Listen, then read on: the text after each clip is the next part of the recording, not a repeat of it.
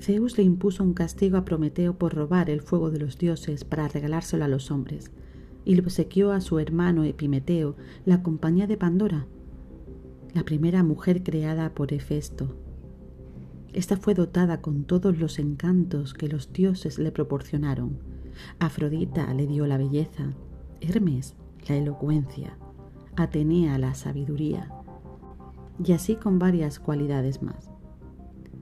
Cuando Pandora se presentó ante Epimeteo, lo hizo acompañada de otro regalo más, una caja cerrada que bajo ningún concepto debía ser abierta. Epimeteo, deslumbrado ante la gracia de Pandora, ignoró la promesa hecha a su hermano de no aceptar jamás ningún regalo de los dioses del Olimpo y la aceptó como compañera y al mismo tiempo procuró ocultar la caja un día en que Epimeteo dormía, Pandora le robó la llave del sitio donde escondía la caja y la abrió para espiar su contenido.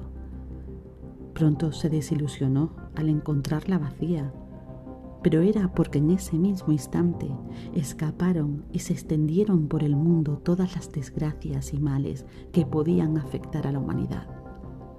Enfermedades, padecimientos, guerras, hambres, envidia, ira. La mujer prontamente la cerró al ver que en, el fondo todavía quedaba la esperanza que aún no se había escapado. De ese modo fue sellado el destino de toda la humanidad, que a partir de ese momento padeció toda la suerte de males, pero incluso en medio de los más terribles, siguió conservando la esperanza.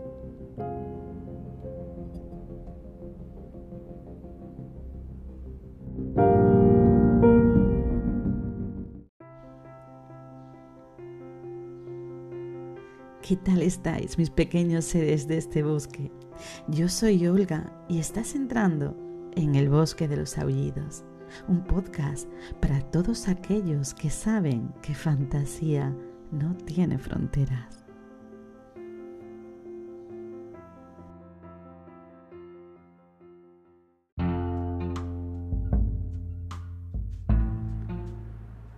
El mito de Pandora es un mito griego de tipo antropogónico. No solo relata el origen de la primera mujer, sino que narra la introducción de la infelicidad en el paraíso de los primeros humanos.